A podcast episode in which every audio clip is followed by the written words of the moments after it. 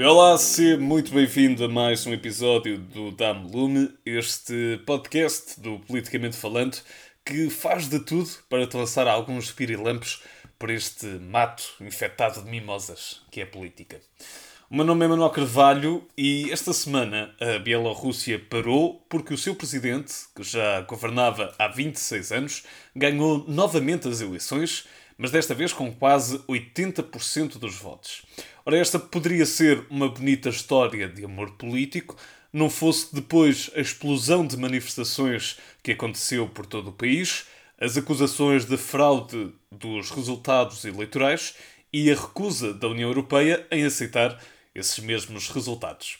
O Francisco Fernandes é o meu ajudante de hoje, desde já ser muito bem-vindo. E Francisco, é fácil de perceber os motivos que levam todas estas pessoas à rua, até porque uh, muita gente já anda a falar disso. A minha questão prende-se mais com o historial da Bielorrússia e deste presidente de seu nome Alexander Lukashenko, assim num russo aportuguesado. Mas afinal, o que fez este homem durante todos estes anos à frente do país para ser agora odiado desta forma toda? Olá, meu caro Manuel Carvalho, muito obrigado por me teres aqui, uh, indiretamente ao encontro da tua questão. Uh, a verdade é que não é fácil nomear o que, o que, é que Lukashenko fez para a situação na Bielorrússia chegar a este estado.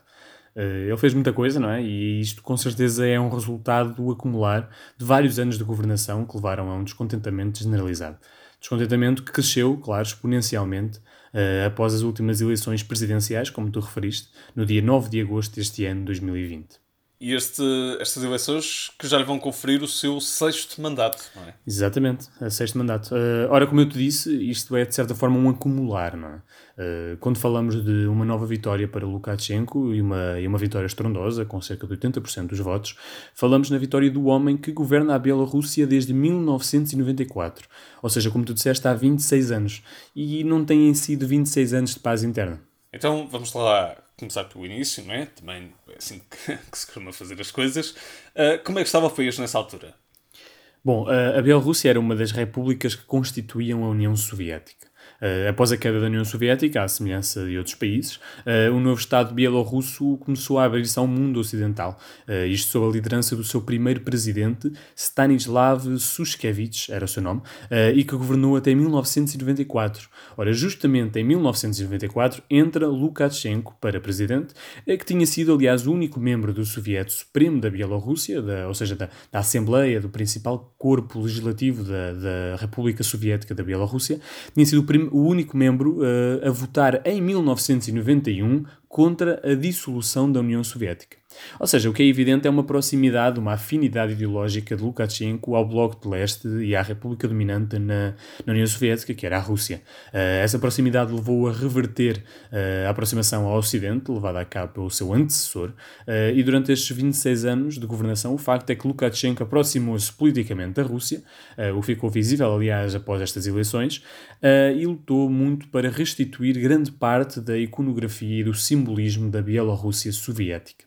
Então, mas apesar de toda essa questão que tu agora disseste, um, pela dimensão dos protestos, eu suponho que isto não tenha apenas uh, a ver com questões políticas, não é? Ou até mesmo com questões ideológicas. Isso pões bem, uh, de facto não tem. Uh, e, há, e, há, pouco tu perguntaste-me o que é que o Lukashenko fez para isto gerar um problema tão grande, e acho que a resposta passa por aqui. Tem a ver com o regime que ele construiu na Bielorrússia. Uh, foi Lukashenko que o construiu, foi ele, a sua, sua cara e o seu homem forte. não é apenas um regime russófilo, eu quero deixar isso claro, seja um regime que tem proximidade ou afinidade com a Rússia, é, para todos os efeitos, o mais próximo que há na Europa a um regime autoritário. Uh, Lukashenko, aliás, é muitas vezes referido como o último ditador da Europa. Uh, o facto é que o regime bielorrusso não respeita um conjunto de direitos e garantias fundamentais na generalidade do Ocidente. Uh, o governo exerce restrições sobre as liberdades de expressão, de imprensa, de reunião, de associação, de religião. Sabe-se que a oposição ao regime é constantemente condicionada na sua expressão, que as autoridades exercem um controle legal quase total sobre os meios de comunicação social e sobre a internet uh, que o regime condiciona várias atividades religiosas, por exemplo. Uh, protestos, os protestos têm de ser aprovados previamente pelas autoridades governamentais. Uh, Sabe-se ainda que a participação em organizações não registadas é criminalizada e que não é fácil registar uma organização e que os sindicatos independentes são absolutamente proibidos. Portanto, acabamos por ter aqui um governo que mete o nariz em tudo. Pois bem, exatamente. Uh, falamos, quer dizer, falamos de um regime com pouquíssima transparência no funcionamento das suas instituições, uh, um regime em que, por exemplo, a interferência política em procedimentos judiciais é normal e em que os vários ramos do poder, o legislativo e o judicial, são notoriamente subservientes perante o presidente do país. Uh, presidente que é indiscutivelmente a figura mais poderosa da Bielorrússia uh, e que é, é, é, o mais capaz de fazer isso, de colocar o nariz em tudo. Afinal, os decretos de Lukashenko, por exemplo, têm mais importância que legislação normal. E portanto, agora os bielorrussos cansaram-se disso tudo e saíram à rua para se manifestar.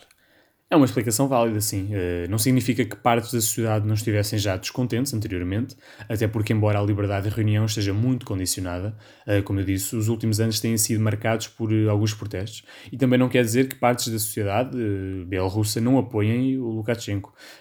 mas estas eleições vieram atear um fogo que era, ardia relativamente baixo. após os resultados que deram uma já esperada vitória a Lukashenko, milhares de bielorrussos saíram às ruas para protestar contra ao presidente do país, uh, levantando suspeitas sobre a verdade dos números e contestando o funcionamento condicionado do processo eleitoral.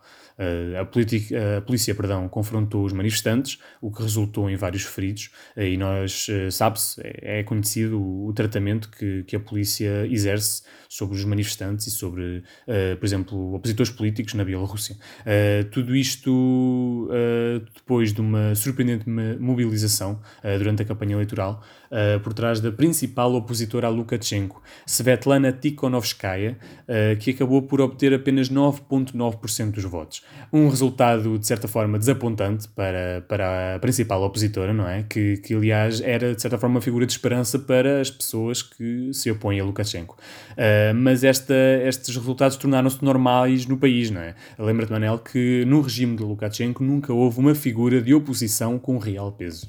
Isto, esta piada, eh, quase que parece os alunos das escolas a dizer que o 10 também conta, não é? Neste caso são 9.9, portanto está praticamente 10, mas de facto com o ditador em jogo também acho que já é um valor que significa alguma coisa. Uh, e portanto desde aí os protestos continuaram a crescer, não é? Sim, exatamente. As manifestações que exigiam a admissão de Lukashenko foram crescendo na semana após as eleições, com uma adesão crescente de protestantes e, e confrontos cada vez mais violentos com a polícia. Eh, essa violência atingiu um pico com a morte de um manifestante, Alexander Taraikovsky, cujo falecimento foi atribuído por parte da polícia bielorrussa à explosão de um dispositivo carregado pelo próprio manifestante. Uh, a sua parceira, no entanto, acusou as autoridades de mentirem, alegando que Taraikovsky foi morto com um tiro no peito desferido pelas forças policiais. Um vídeo captado por, por um jornalista da Associated Press uh, corrobora a versão da sua parceira. Uh, nele, Taraikovsky aparece perante a polícia com uma enorme mancha de sangue na camisola antes de tombar fatalmente. E portanto eu suponho que esse tenha sido um ponto de viragem, não é? Sim, com certeza deu mais força às manifestações. Eh, com a intensificação dos protestos, eh, multiplicaram-se as greves no país e as demonstrações eh, públicas estão a fazer tremer o regime de Lukashenko. Perante os pedidos de novas eleições, o presidente bielorrusso disse inicialmente que até o matarem não convocaria novas eleições, porque já tinham havido eleições, mas já admitiu alterações constitucionais agora e até a possibilidade de sair, embora garantisse que não o faria nunca por exigências vindas da rua. Enquanto isto, sabe-se que Lukashenko pediu auxílio a Putin, uh, como eu disse uh, anteriormente, e que terá, alegadamente, este terá aceito ajudar o seu homólogo. Uh, no entanto, o povo belorrusso não parece ter vontade de enredar pé, e enquanto a União Europeia começa a virar o olhar para a situação no país, como tu disseste, não, não aceitou os resultados, não os reconheceu, a principal opositora de Lukashenko garantiu estar pronta para liderar o país de forma interina caso o presidente saia. resta saber de que forma poderá a Rússia intervir perante a situação, uh, o que poderá Putin fazer para ajudar uh, a salvaguardar o regime de Lukashenko e, por outro lado, o que poderão os belarussos que se opõem ao seu presidente alcançar com, esta, com este enorme movimento, um movimento histórico no país. Uh, quer dizer, é definitivamente uma, uma história para acompanhar.